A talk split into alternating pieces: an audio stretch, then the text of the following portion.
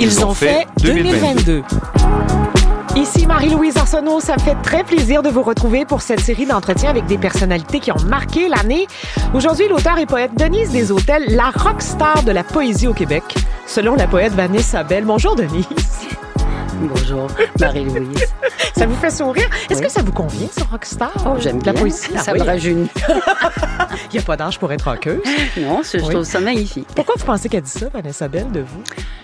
Ben, je pense qu'effectivement, comme elle est jeune, elle, elle me voit euh, comme une, une, vieille dame indigne. Ce que vous êtes. Bon, alors, vrai. mais ça, ça, ça, me touche beaucoup. Oui, toujours oui. habillée de noir, d'ailleurs, Denise. Oui. Pourquoi? Ben, une façon de, de me venger. C'est un mot que Annie Ernaux utilise, de me Oui. venger de, du noir que ma famille portait jeune, parce qu'il y a eu beaucoup de morts. Donc, euh, porter du noir, mais dans la lumière maintenant. Oui. Non, pas uniquement parce qu'il y a des deuils. On va y revenir à cette jeunesse qui est, qui, qui est en fait le fondement de votre écriture, comme la plupart des grands artistes. Euh, vous êtes l'une des grandes voix de la poésie nord-américaine. C'est ainsi que vous décrit la très prestigieuse maison d'édition française Gallimard, qui a publié en février de cette année L'angle noir de la joie, suivi de D'où surgit parfois un bras d'horizon. C'est un livre composé de deux de vos recueils. C'est un événement, Denise, puisque vous êtes la première femme poète québécoise à recevoir cet honneur, être publiée dans la collection Poésie de Gallimard après Gaston Miron, autre grand poète. Est-ce que vous vous voyez comme une nord-américaine? Est-ce qu'ils ont raison, les gens de Gallimard, de dire ça, que vous êtes une voix nord-américaine, Denise?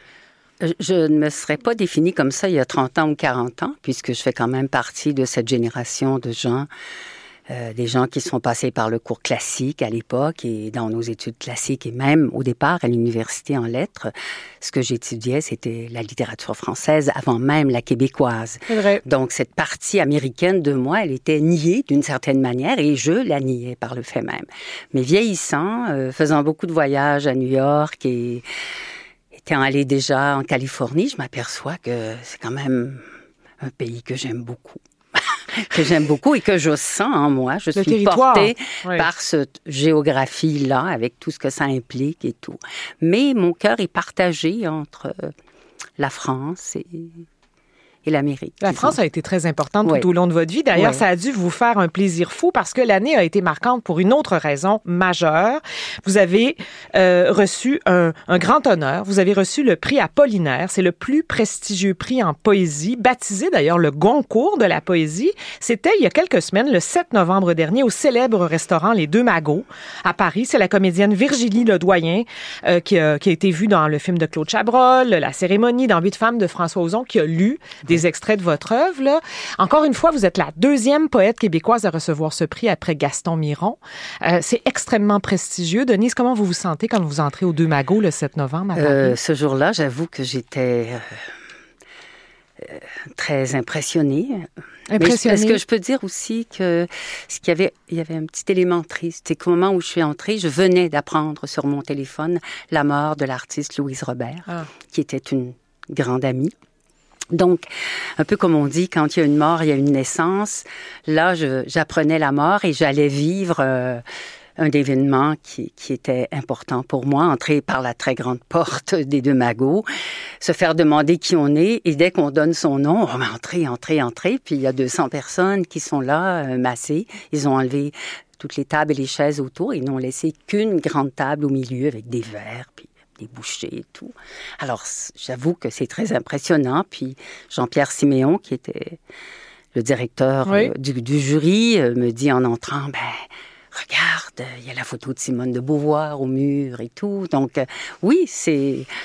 C'est impressionnant et c'est un peu ce que j'ai dit quand on m'a donné la parole, c'est- c'est-à-dire, euh, je disais que pour les gens qui étaient là, les Français, c'était sûrement un, un lieu mythique, mais il faut qu'ils imaginent ce que c'est pour une, euh, une femme du Québec euh, née dans le quartier de Michel Tremblay, un nom qu'ils connaissent bien, Oui.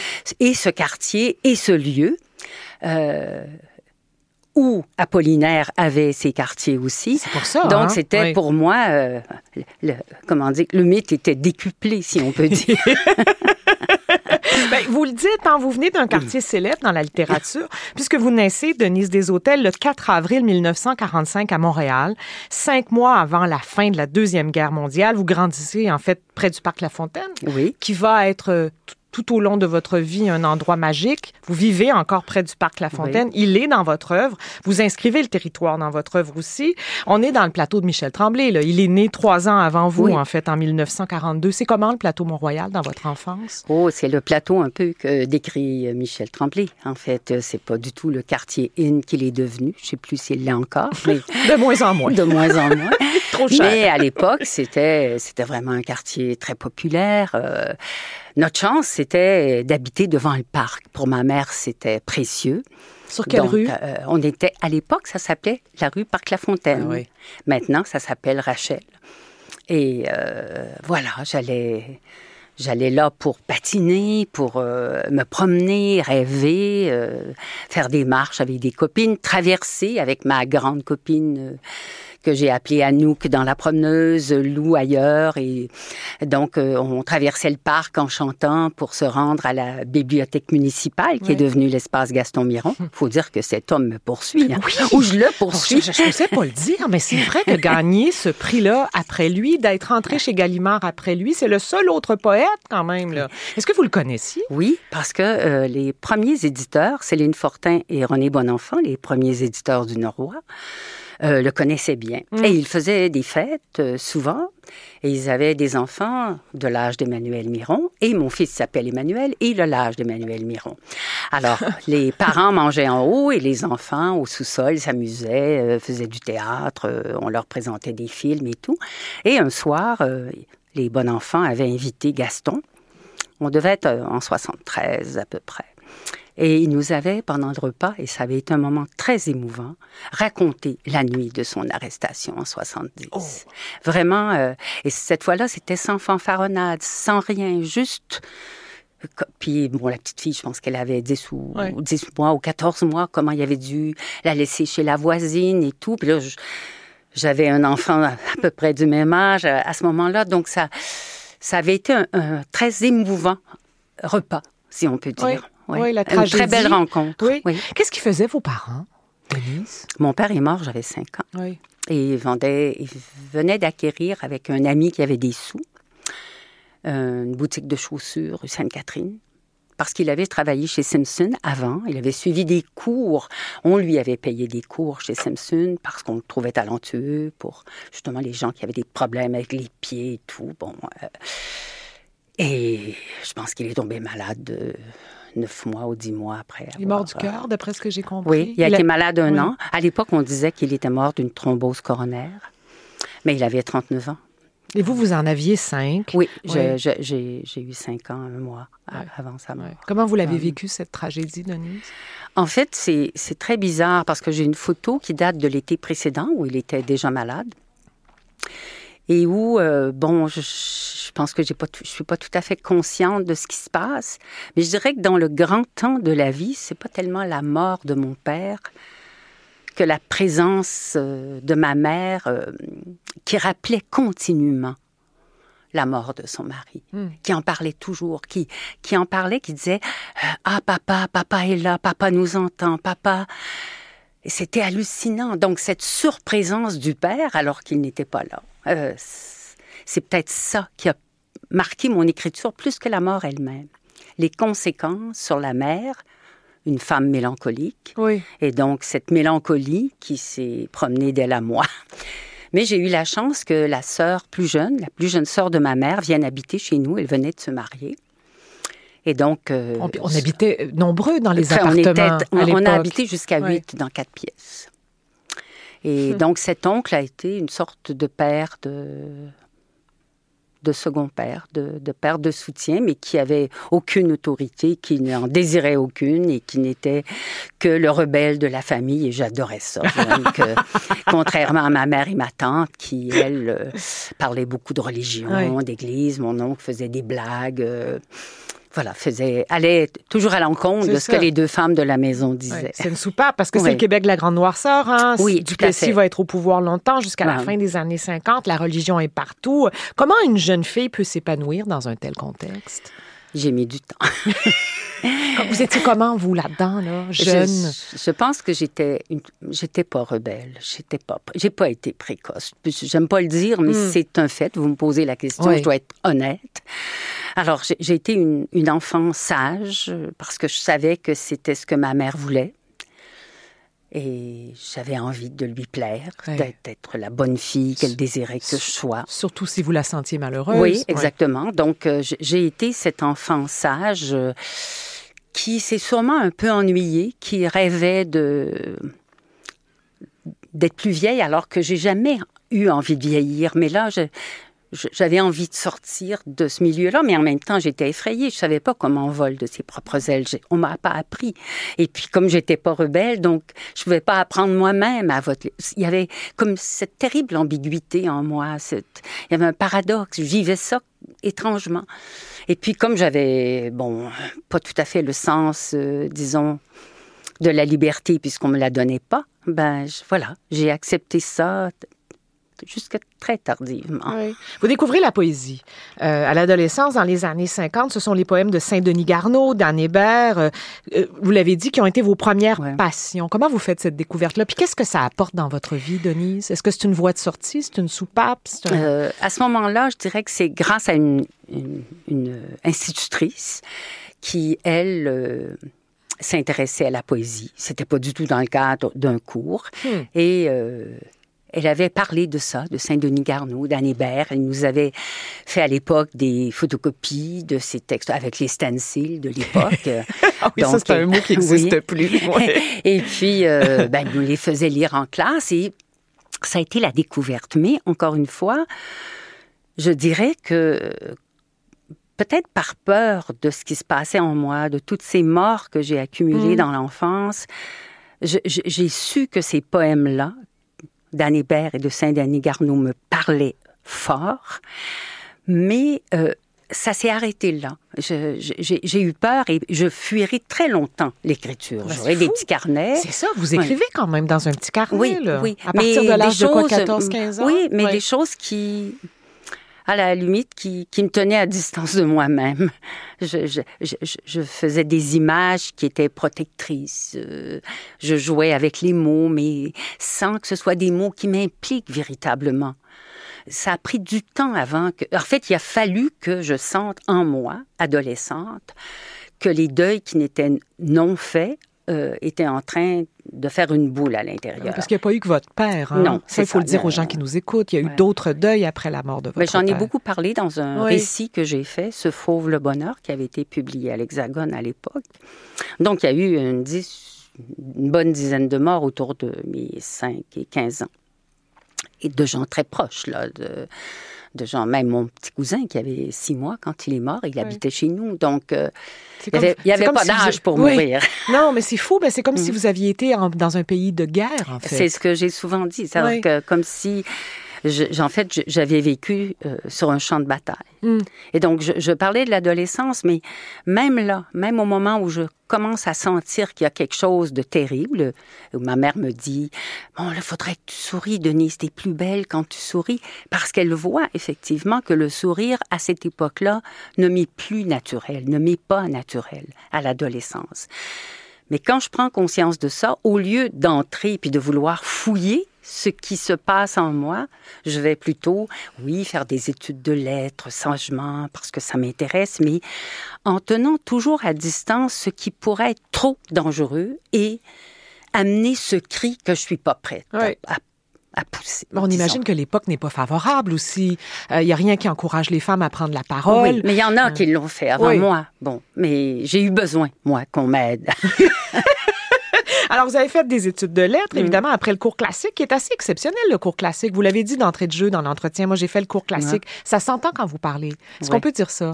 Je sais pas, mais j'ai un drôle de cours classique parce que comme je venais d'un milieu défavorisé, j'ai fait les premières années dans une école publique où, pour celles qui étaient bonnes en classe, on offrait la possibilité de faire du latin, de l'histoire romaine et de l'histoire grecque, mais pas du grec.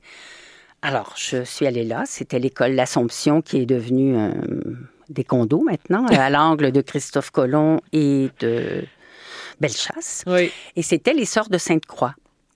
Et après, donc la onzième année spéciale, on pouvait entrer, si on voulait, on se faisait des concours évidemment, on pouvait entrer au collège Basile Moreau, qui est maintenant le Cégep Vanier, Oui, et qui était un collège classique tenu par des religieux. parce que c'est les garçons qui allaient au collège classique, beaucoup, moins les plus. filles. Mais là, ce Oui. collège-là était quand même un collège de femmes, Oui. de filles. Ça existait. Et- oui, et donc je suis allée là et on- les deux premières années, on était les, les petites filles qui venaient du privé- public dans des classes spéciales pour la belle lettre et l'aréto, puisqu'on n'avait pas fait de grec.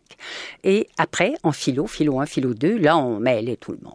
Voilà. Est-ce que vous sentiez que vous veniez d'une classe moins favorisée que les autres filles? Ben, j'ai peut-être eu la chance en belles lettres et en réto, donc d'être avec des- Oui. des- des- d'autres qui ressemblaient, qui avaient un cursus qui ressemblait au mien, un passé, un, un monde qui ressemblait au mien, puisqu'elles n'avaient pas fait le vrai cours classique à l'origine. Mais après, évidemment, euh, quand on est à la cafétéria, puis qu'on entend dire euh, Ah, ben oui, mon père m'amène à tel endroit, mon père fait ceci, mon père est juge, ah, je m'en vais dans une fin de semaine de ski et tout, là, on voit tout à coup qu'il y, y a deux mondes.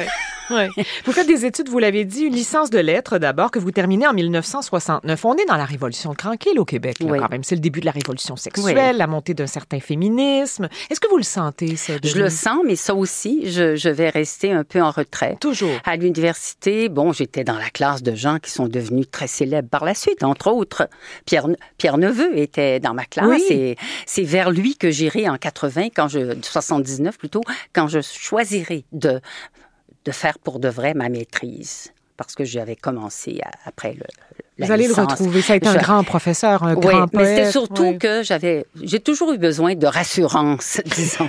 Je- voilà, je le connaissais, il me Oui. connaissait. Bon, alors, je sentais qu'avec lui, ce, ce serait peut-être plus simple, un peu comme. Ben, j'ai eu une lecture très importante euh, dans les années, ben justement, 79 est sûrement une année marquante.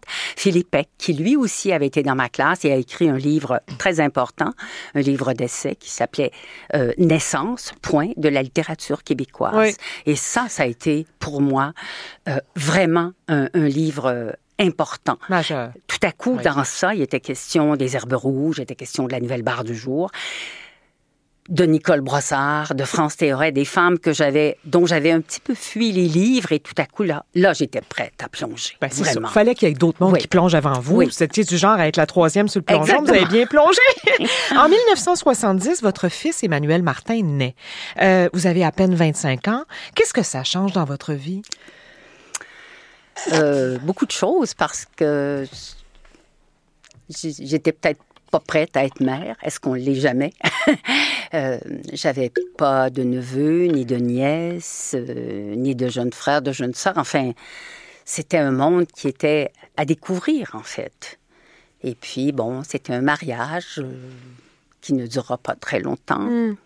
Alors, peut-être, des fois, je me disais peut-être que j'aurais dû l'avoir plus tard, mais cela dit, euh, cet enfant est là, je l'aime, il Oui. m'aime, c'est bon. C'est beau, hein? Est-ce que la maternité est, est compatible avec la création à l'époque? Est-ce que ça vous fait prendre du retard, Denise, en fait? Du retard, non. Euh, C'est pas le bon plus, mot, hein. euh, c'est plus comment euh, être une mère puis être une écrivaine. Il avait déjà dit à un professeur, al- alors qu'il était au secondaire, que bon, sa mère était pas très présente. Pourtant, j'essayais de l'être. Mais c'est vrai que quand il y a d'autres raisons, c'est celle-là qui peut être la première Oui. mise de l'enfant par un enfant, disons. hein. C'est, c'est, c'est toujours délicat, ces choses-là. C'est, c'est pas... Mais je pense que depuis, il me l'a pardonné. Alors, les années 70, c'est la montée du nationalisme québécois, la poésie, la musique célèbre beaucoup cette quête d'affranchissement du peuple québécois. On parlait de Miron, ben Miron, c'est ça aussi. là. Est-ce que vous faites partie de ce mouvement-là, Denise, comme artiste? Comme, euh, J'arrive plus tard, hein, parce Ouais. que j'ai fait deux livres. En, bon, je- j'ai premier, des- les premiers textes que j'ai publiés, c'est en revue. euh, grâce à un ami qui était Mm. lui-même écrivain, Paul-André Bibot, qui ont été publiés par Jean-Guy Pilon dans Liberté, euh, sous le nom de Denise des Hôtels Martin. Euh, des textes que je reprendrai, refait un peu dans, un, dans mon premier livre. Donc j'en fais deux, mais euh, qui ont été publiés par le Neuroa. Je les remercie beaucoup d'avoir été patient avec moi, d'avoir accepté de publier ces livres. en fait, que je serais portée à dire le mot égro, que je renie. En fait, parce que, oui, il y a sûrement là une partie de moi qui est présente, mais dans une écriture passe-partout, une écriture poétique. C'est quoi ça, une écriture Une écriture avec euh, des images, qui, qui, aurait pu appartenir à, à n'importe quel, n'importe quel poète. Ouais. Enfin, je pense que quand on, on arrive à découvrir sa voix, c'est là qu'on devient plus poète. Clair. Et c'est avec mon troisième, La promeneuse et l'oiseau, je crois, ce que Michel Beaulieu avait déjà dit dans un article très positif sur La promeneuse et l'oiseau, Denise Hôtels prend enfin l'écriture au sérieux. ah, il avait dit ça! mais bon, mais on est devenus amis. Ça a été absolument charmant. On a eu cinq années d'amitié avant sa mort. Mm. Il m'avait même commandé un texte avec euh, Guy Cloutier et Jean-Yves Colette pour sa maison d'édition euh, L'Estérel. Prends enfin l'écriture au sérieux. oui. C'est un compliment avec une bon, petite ben pointe. ça, c'était Michel. Ça. Oui. Alors, il fallait le prendre euh, comme ça. Oui. Comme, vous avez accepté d'en lire un extrait. Alors, c'est ce que vous considérez comme étant le recueil qui vous amène au monde. Oui. Denise, La promeneuse et l'oiseau, c'est en 1980 que vous le faites paraître. Vous avez Oui. euh, 35 ans. Oui. Oui. C'est un bel âge pour naître à la poésie personnelle. Oui. Euh, on vous écoute dans un extrait de La promeneuse et l'oiseau. Je vais vous lire le début, la première page. Des fleurs d'enfance dans un jardin qui craquelle. Une cour étroite de gravier et de terre mûre, où s'entasse comme à l'abri de l'air de l'indécence des souvenirs de femmes. Mémoire que je remonte malgré le temps au noir, la brume qui en voile les contours. Mémoire déjà ouverte dans laquelle je pénètre, pour moi, pour voir, pour y mettre un peu d'ordre par nécessité. Longer la fissure, de couloir en couloir jusqu'à la source, l'écorchure mère, les mains à tâtons sous les piles de draps sombres, jusqu'à la cour où poussent des fruits épineux, irrigation de larmes infiltrant le passé. Au dehors et au dedans de moi, comme une rigole infinie fondante, la ville, à quelques pas de l'église. Au dehors et au dedans, des empreintes gaufrées, l'ange qui flotte au-dessus du béton dans les pas piégés de l'enfant. L'univers est bleu ici, poudre aux miens, aux mains et à l'âme. La vie pure bleue, paupières bleues, le long crucifix en poignée bleue, ma pureté bleue. Nos maisons minuscules tout autour qui se touchent à notre ressemblance qui s'épaule, chez toi, chez moi. Et tu es là, Anouk. C'est un extrait de La promeneuse et l'oiseau, euh, premier recueil, ce que vous considérez comme être votre naissance réelle à la poésie, Denise Hôtels, paru en 1980. Euh, on dit de ce recueil, Louise Dupré, qui est votre grande amie, on va y revenir, que vous faites partie à partir de ce moment-là de ce groupe de femmes qui ont une posture autobiographique leur permettant de mettre des mots sur le non-dit de leur passé. Est-ce que vous considérez que c'est une écriture féministe, Denise? Que vous arrivez dans ce mouvement-là? Comment vous le percevez, vous? Ben, je pense que oui. Ça, euh, une, une, écriture, en fait, je deviens plus féministe que jamais, mais l'écriture, elle, j'aime bien cette expression, écrire au féminin, c'est-à-dire avec cette conscience qu'on est une femme qui écrit. Il n'y a pas d'idéologie, il n'y a pas de revendication, il y a tout simplement cette conscience-là que la voix qui parle en moi est une voix de femme et qu'elle essaie, cette voix-là, de, de fouiller en elle tout ce qui est peut-être resté dessus trop longtemps, resté interdit trop longtemps. Euh...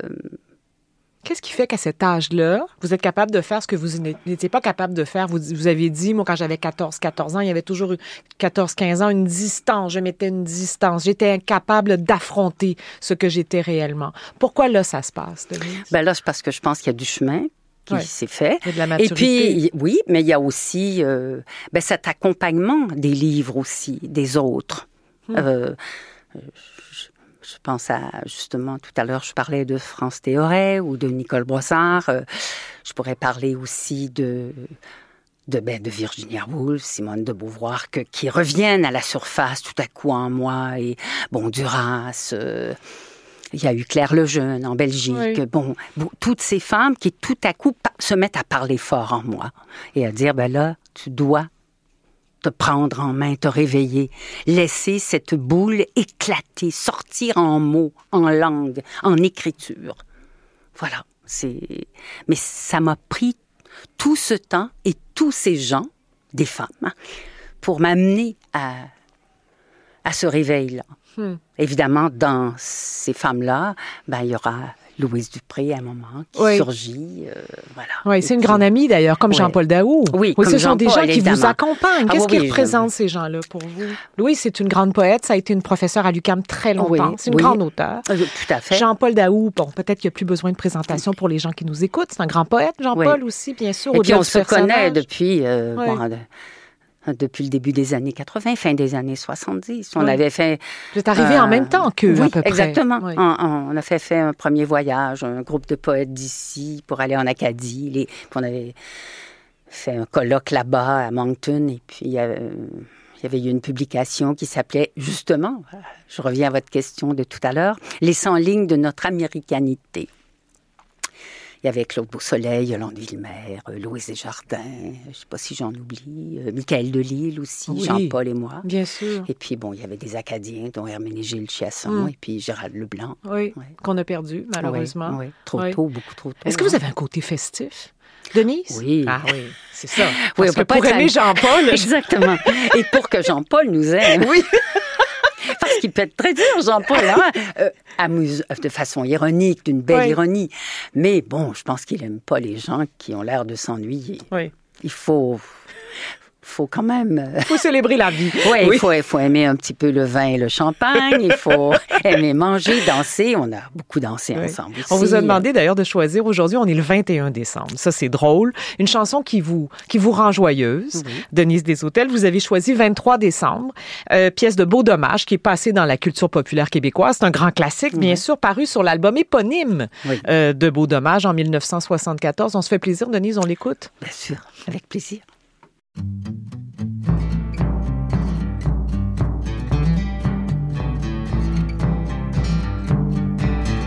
J'ai dans la tête un vieux sapin, une crèche en dessous, un Saint-Joseph avec une canne en caoutchouc. Était mal faite, puis j'avais fait quand je revenais passer trois heures dans un igloo. Qu'on avait fait deux ou trois gauches et Girondou. J'ai devant les yeux quand je suis heureux une sorte de jeu. Qu'on avait eu une sorte de grange avec des bœufs. La même année où je suis passé, le temps des avec sa tête une sucre. Parce que je voulais me faire passer pour la Garvey. 23 décembre, joyeux Noël, Monsieur Côté, salut TQ, on se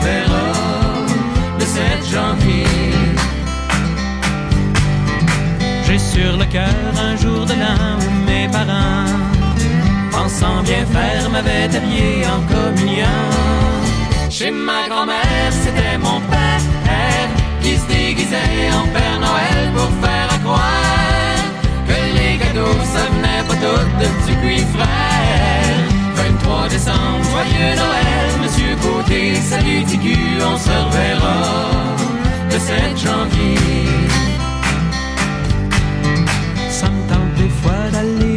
Puis d'y parler.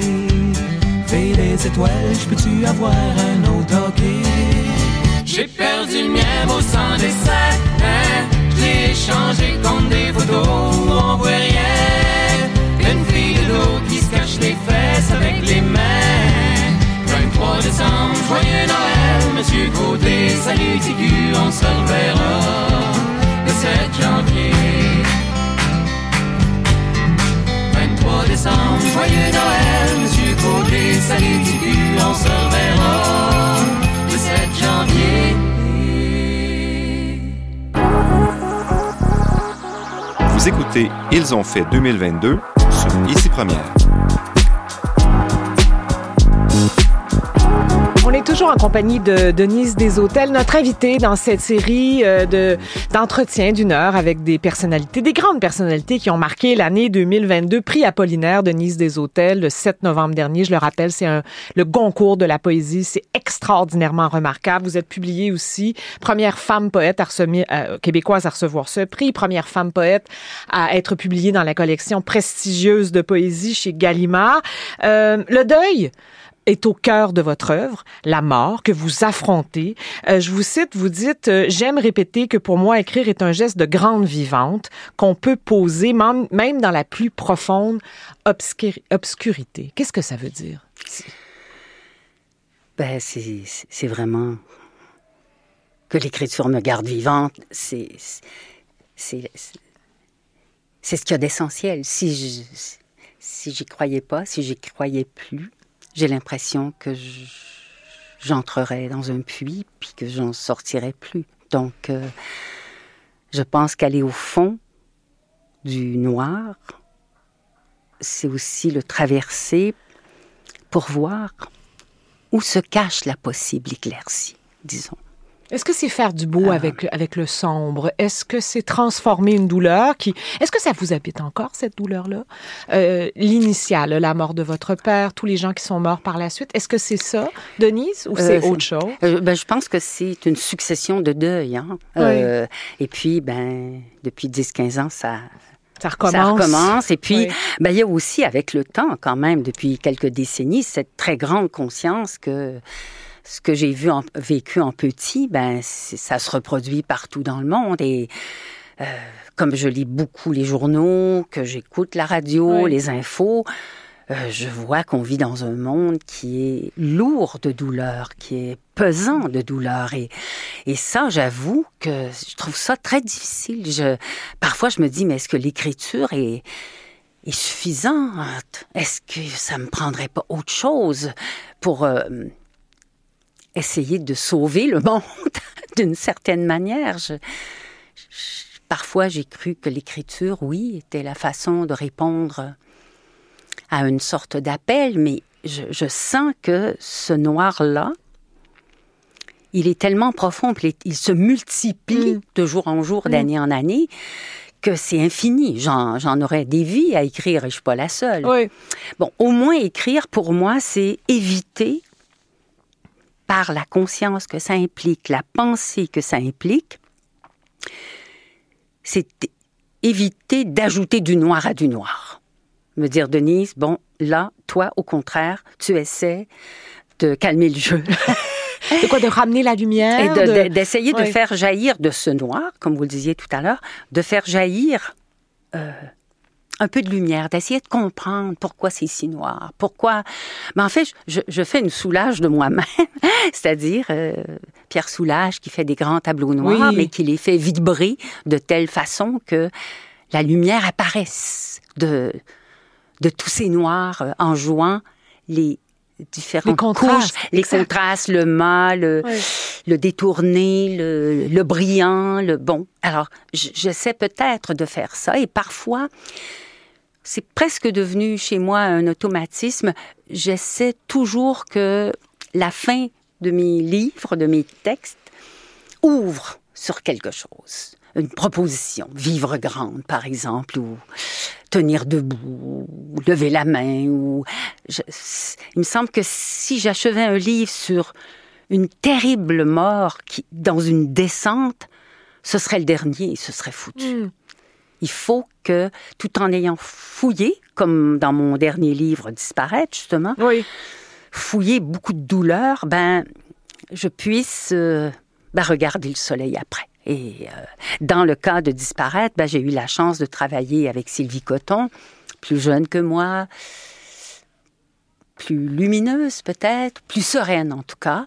Et avec elle, j'ai pu euh, affronter peut-être certaines images de la mort que seul j'aurais pas pu affronter. Hein? En fait, il y, avait eu un livre qui avait été publié aux éditions des femmes il y a 30 ou 40 ans, qui s'appelait J'aimais l'air, je crois, et dans lequel essaie on disait qu'effectivement, les femmes avaient peut-être besoin d'un double ou d'être accompagnées. Et je me suis rendu compte que dans la promeneuse, j'avais besoin d'Anouk, cette amie d'enfance, et que des doubles, j'en ai un peu partout. Oui, vous avez souvent des doubles peintres aussi. Vous travaillez beaucoup avec des artistes visuels comme Betty Goodwin, Francine Simonin, euh, François Sullivan. Qu'est-ce qui vous attire dans l'art visuel?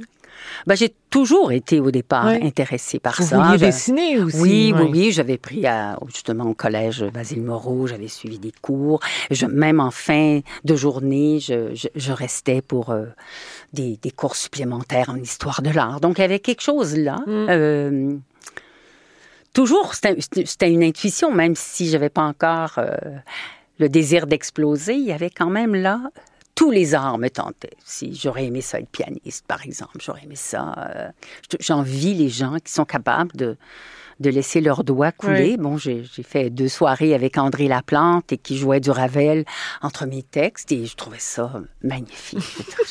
On les invite ça, tous, les musiciens. Oui, il y, y, a une magie, il y a un pouvoir, hein, bien sûr. Voilà. C'est beau à voir, je dirais. Ces doigts qui glissent et cette tête qui, qui suit des doigts. Mais André me parlait justement hier du, du centre d'où ça vient du corps. Oui. Ça vient de presque son ventre. C'est l'abandon, Denise, oui, aussi. C'est beau. Bien sûr. Alors, vous avez accepté de répondre à notre questionnaire de fin d'année. Vous disiez que vous lisez beaucoup les journaux. Vous êtes quelqu'un d'extrêmement informé. Denise Hôtels. quel événement a marqué 2022 selon vous?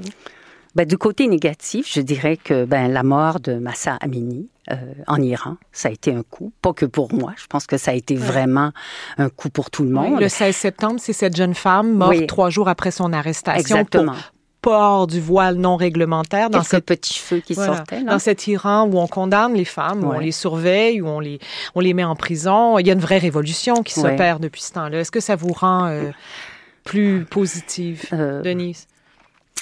Ben, je me souviens avoir vu le film et lu les livres à l'époque de Marjane Satrapi, Mm. qui, elle, habitait au moment de, de, la révolution de la Révolution. de et puis, 79, elle-même ouais. a rêvé, ou on a rêvé, et puis on s'est aperçu que ben, le rêve est tombé à plat. Oui. hein. Bon, Donc, il vous êtes un inquiète. cauchemar. Donc, oui, Oui. je veux rêver, je veux y croire, parce que si Oui. on n'y croit pas, euh, on arrête tout de suite. Mais en même temps, bon, et on voit ce qui se passe à Kaboul depuis que les Américains ont fui. Je vois aussi ce qui se passe avec euh, Rowan Wade. euh, bon, et je me dis aux États-Unis. Donc, ce recul-là, Oui. je trouve que l'année 22 a été marquée par un terrible recul. Mais si on veut voir un côté positif à cette année-là, oui, le Nobel a, hum, quoi qu'en disent certains Français, Oui. à Annie qui ont osé dire que Mm. c'était pas mérité comme Nobel le Nobel Ah. à Annie Ernaux Oui. Ouais. Ben même, je, je lisais hier juste le titre de, du Figaro qui disait le Nobel à une œuvre, euh, à une personne, euh, à une œuvre sans âme et sans émotion. je trouvais ça euh, c'est fou hein parce que le discours du Nobel sans âme et sans Oui, émotion. parce qu'elle a prononcé un discours, c'était le 10 décembre Ouais. dernier, euh, où elle fait référence d'ailleurs au regard qu'on a porté sur Ouais. son œuvre. On en écoute un extrait. oui, Ce n'est pas le refus d'un premier roman par deux ou trois éditeurs, roman dont le seul mérite était la recherche d'une forme nouvelle, qui a rabattu mon désir et mon orgueil. Ce sont des situations de la vie où être une femme pesait de tout son poids de différence avec être un homme dans une société où les rôles étaient définis selon les sexes, la contraception interdite et l'interruption de grossesse un crime. En couple avec deux enfants, un métier d'enseignante et la charge de l'intendance familiale, je m'éloignais de plus en plus chaque jour de l'écriture et de ma promesse de venger ma race. Alors, c'était Annie Ernaux le 10 décembre dernier lors Mm. de ce formidable discours d'acceptation du prix Nobel. Est-ce que vous vous reconnaissez en elle? Parce que c'est l'écriture de l'intime, c'est l'écriture au féminin. Et bon, il y a chez elle un vrai combat politique là, pour émerger euh, avec l'écriture de Denise. Est-ce qu'il y a une part d'elle qui, qui- dans laquelle vous vous retrouvez? il y a une part d'elle, euh, une part. Euh, je ne sais pas si j'utiliserais le mot venger euh, parce que c'est pas de cet ordre-là. Et je n'ai pas. Euh, Elle vient d'une case populaire comme vous. Oui, exactement. Et même, je me souviens dans certains, avant même la place, certains livres où elle mettait des mots en italique en disant c'est des mots que j'utilisais dans mon enfance. Et je me disais mais oui, moi aussi je suis normande alors parce que ces mots-là, je les ai utilisés hmm. aussi. Donc, et dans la place, par exemple, le fait d'avoir fait des études et de retourner dans son milieu et de se demander quelle est sa place et ne pas vouloir être une transfuge. Ça, ça, ça me touche énormément. Je me souviens d'une amie qui m'avait dit, Denise, euh, avec tout ce que tu fais et tout, j'espère que tu vas rester la même. Et ça, ça je l'ai jamais oublié. Euh, ne pas vouloir passer pour une autre, et par rapport à ma famille aussi. J'ai j'ai toujours voulu rester la Denise qu'ils ont connue quand j'étais plus jeune. Sinon, ça aurait été quoi, les trahir? Les trahir et me trahir aussi. Mm. Voilà. Mm. Et donc, euh, mais évidemment, pour ce qui est du travail plus politique sur une euh, comment dire une classe sociale ce qu'elle appelle sa race moi c'est pas tout à fait ça puisque là c'est le rapport à la mère ou les mères québécoises mais qui ne sont pas que québécoises qui qui refusent la parole, qui refusent de parler elles-mêmes et qui refusent presque à leurs enfants le droit de parole. Il y a des interdits, il y a des silences, il y a des non-dits. Et donc, comment sortir de ça? Comment pouvoir prendre la parole? Mm-hmm. Et donc, je me suis dit un jour, ben oui, ma mère tenait à ce que je fasse des études. Pour elle, c'était une façon de laisser un héritage, puisqu'il n'y avait pas d'argent au bout. Mais effectivement, ça voulait aussi dire apprendre autre chose, ça voulait dire sortir du milieu, ça voulait dire devenir autre aussi. Et c'est cette corde raide qui qui est pas facile à, suivre et à vivre. Et donc c'est plus en pensant à ça, à cet aspect-là, m'adresser aux femmes elles-mêmes et voir les conséquences de ces non-dits, les conséquences de ces interdits. Et puis après, bien évidemment, on s'aperçoit comme je le disais tout à l'heure, que nos douleurs nous appartiennent pas en propre, elles sont multiples. J'ai pas envie de raconter ma vie. J'ai envie que ce que je connais le mieux soit travaillé de telle sorte que d'autres qui me ressemblent, et l'humanité au fond de soi, elle est partageable, ben, que mon écriture le soit aussi. C'est ça, ce à quoi je tiens. Est-ce qu'il y a encore du terrain à gagner? Parce que cette femme-là reçoit le Nobel et les critiques arrivent quand même. On, rapetisse l'incidence qu'elle a parce qu'elle vient de l'intime, comme vous venez de l'intime. Euh, est-ce qu'en 2022, euh, les femmes qui travaillent à partir de l'intime, et vous expliquez très bien comment euh, vous percevez ce mm-hmm. travail-là, est-ce qu'il y a encore de la reconnaissance à avoir, Denise? Est-ce qu'on est encore là-dedans? Ben, c'est-à-dire que peut-être qu'au Québec, on a eu un petit peu plus de chance qu'en France. C'est ça que j'ai l'impression. Ouais, je, peux dire que ici, bon, les femmes ont travaillé fort pour y arriver, ça, mais on, je pense qu'il y a une grande partie des gens, des hommes qui ont fait du chemin. Puis parfois en France, même si j'aime aller là, j'y ai des amis et tout, parfois j'ai l'impression qu'il y aurait tout un travail à faire aussi là-bas, mais c'est pas ma vocation. je, je, compte pas aller m'installer pour donner des cours de féminisme. Mais c'est vrai que parfois, euh, je me souviens d'un ami, qui m'avait dit Ah, mais Denise, nous, tout est réglé depuis longtemps. Ah. Euh, liberté, fraternité, égalité. Oui, oui, bien sûr. Mais est-ce que cette égalité dont on parle entre les hommes et les femmes, mm. euh, elle existe vraiment? Par moment, non. Évidemment, depuis 15 ans, comme partout, 20 ans, il y a, du chemin qui s'est fait aussi. Et bon, voilà, je me souviens plus du début de votre question, Marie-Louise. je fais tellement de parenthèses et de... Je me demandais si l'intime en écriture était quelque chose de reconnu au même titre, mhm. au même titre que les autres formes littéraires. En fait. Ben, bon, il y a souvent des gens qui remettent ça en question, mais je, je, pense une fois, j'avais parlé avec une euh, écrivaine euh, qui est une amie en France, Françoise Ascal, chez qui je vais faire un petit tour chaque fois que je suis à Paris puisqu'elle habite en Seine-et-Marne. Et puis, un jour, je voyais traîner la revue. Euh, euh, est-ce que c'était en attendant Naldo ah. ou, une autre revue? Bref, euh, il y avait un article, un très long article avec Philippe Forêt, que j'avais beaucoup aimé, que mhm. j'ai cité dans ce Fauve le Bonheur.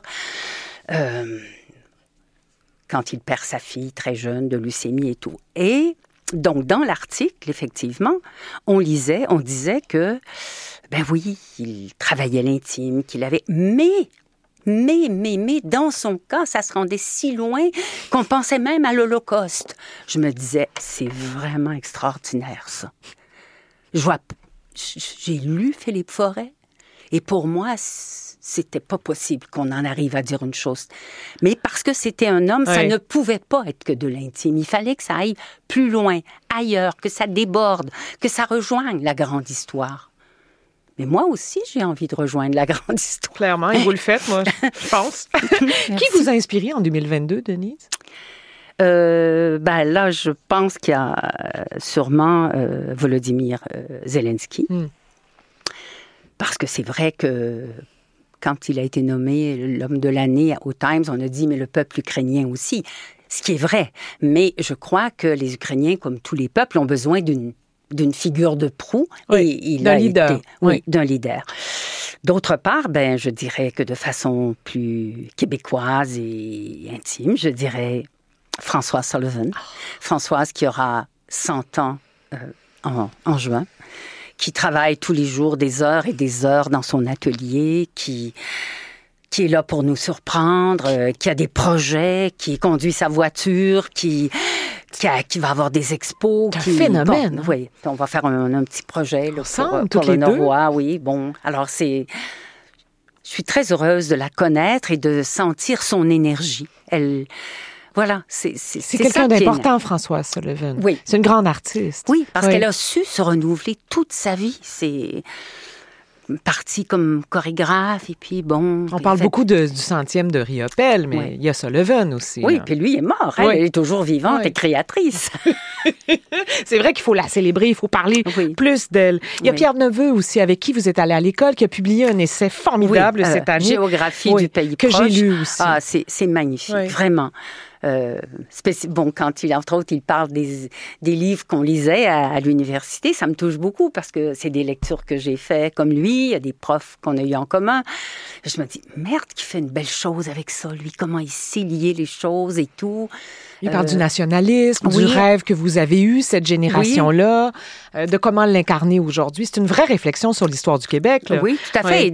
puis ce, ce Québec pluraliste dont il parle me touche beaucoup. C'est celui auquel euh, je, j'adhère complètement. C'est celui dont je rêve et cette multiplicité des langues. Et, et quand il va dire aussi... Euh, euh, bah, il va parler de musique, il va parler de littérature, de poésie. C'est un livre fabuleux. C'est, c'est, d'une richesse infinie, je trouve. Et oui, c'est, grand comme si ça nous donnait à lire un Québec qui est beau, même si euh, lui-même reconnaît qu'il y, a des parties de ce Québec-là qu'il faudrait transformer, bon, tout ça. Mais il reste que euh, il y a quelque chose de beau dans son désir de, de l'aimer euh, dans toute sa pluralité. Oui, j'allais dire dans son choix de mettre des choses en lumière, d'amener la lumière. Ça, c'est toujours joyeux, bien sûr. De quoi on a trop parlé en 2022, Denise, à votre avis? De la monarchie. la reine est morte très longtemps chez nous. Hein. Elle a passé des journées et des journées à occuper tout l'espace médiatique et je pense même que les gens dans leur foyer en parlaient partout. Je dire, bon, euh, pendant que ça continuait à mourir sur la planète, que les guerres se poursuivaient, que je trouvais que ça devenait indécent. C'est dit. De quoi on aurait dû parler davantage alors? Euh, on aurait dû réfléchir davantage. Mm. pour agir davantage. Parce que c'est vrai qu'on parle de beaucoup de choses. On parle, on parle, du climat, on parle du système d'éducation, des études supérieures, on parle de la santé. Mais on aurait beau en parler, puis occuper l'espace avec ça, si on ne pose pas les vrais gestes, si on réfléchit pas comment on peut poser les vrais gestes, je pense qu'on a peur à la vraie la, vraie réflexion nous effraie au Québec parfois. Plus au Québec qu'ailleurs, vous avez l'impression? J'ai l'impression euh, qu'il faudrait euh, plus de temps, plus d'espace accordé à, oui, à réfléchir ensemble en commun. Qu'il y ait des, émissions comme ça où on serait quatre ou cinq, ben, pas moi nécessairement, je pense à des sociologues, à des historiens, puis que pendant une heure, une heure et demie, on, chaque semaine, ou on puisse réfléchir à des grandes questions avec des propositions au bout du compte Oui, d'action. Non, mais c'est une Oui. idée de programmation pour la Oui. première chaîne. On va la transmettre. Euh, certainement. Une œuvre qui vous a marqué en 2022? Ah Ben, je, je pense que je parlais donc de Pierre Neveu. Delphine Orvillard. et- oui, bien sûr, Vivre avec nos morts. Son livre était paru en 21 chez Grasset. Oui, ça, c'est la femme rabbin. Il faut le dire aux gens. c'est la femme rabbin, oui. Et, euh, et en 22, donc avec la collection de poche, elle a gagné le Renaudot Oui. euh, essai poche. Et c'est un livre euh, Pourquoi c'est bon? Ben, pour une fille qui s'intéresse au deuil et à la mort, mais je dirais pour tout le monde, parce que c'est une femme qui a pas encore 50 ans, puis qui a une expérience. Elle est Forcément. rabbin, donc Oui. euh, à la fin, elle va dire Rabine parce qu'elle va parler d'Isaac Rabine. Puis pour la seule fois, la première fois dans le livre, elle va, elle va se nommer Rabine. Les autres fois, elle va dire qu'elle est rabbin. Ça, ça m'a étonnée. Mais bref, euh, donc elle, elle est amenée à, à- à aller au cimetière, à, les gens l'appellent euh, pour venir faire la prière des morts et tout. Et donc, elle a une expérience de la mort. Comment elle voit ça, elle? c'est multiple. hein. Oui. Elle a des doutes, elle a, même si elle est rabbin, elle, elle a des doutes, elle a, euh, elle, elle, si quelqu'un dit est-ce que vous croyez, elle ne répondra jamais directement. Elle est, il y a comme l'importance, c'est d'avoir confiance, de, de savoir que tout meurt aussi, puis que mais nos rêves, nos rêves et puis qu'on peut les refaire ressurgir ou ils peuvent ressurgir à côté, ailleurs, par quelqu'un d'autre, par nos enfants. Mm.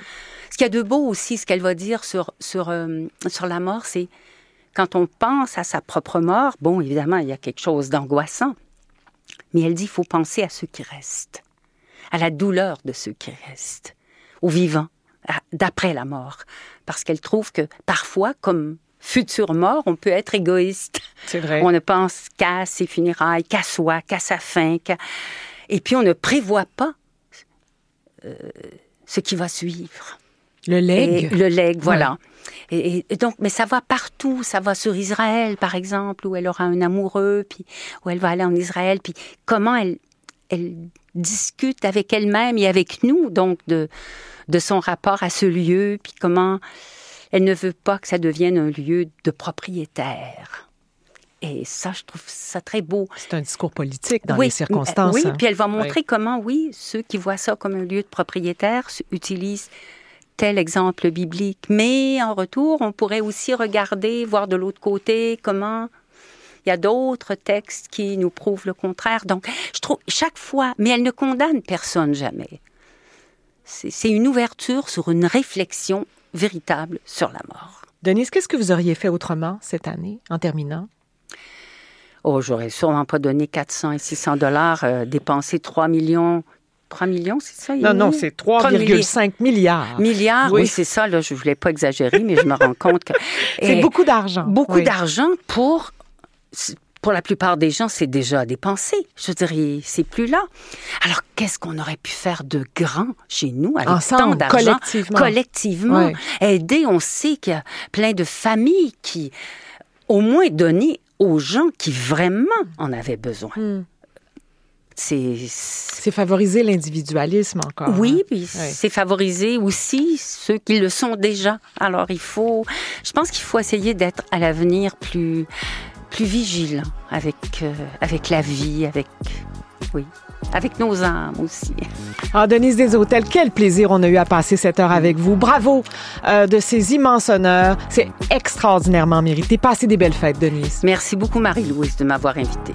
Merci et bonne fête à vous aussi.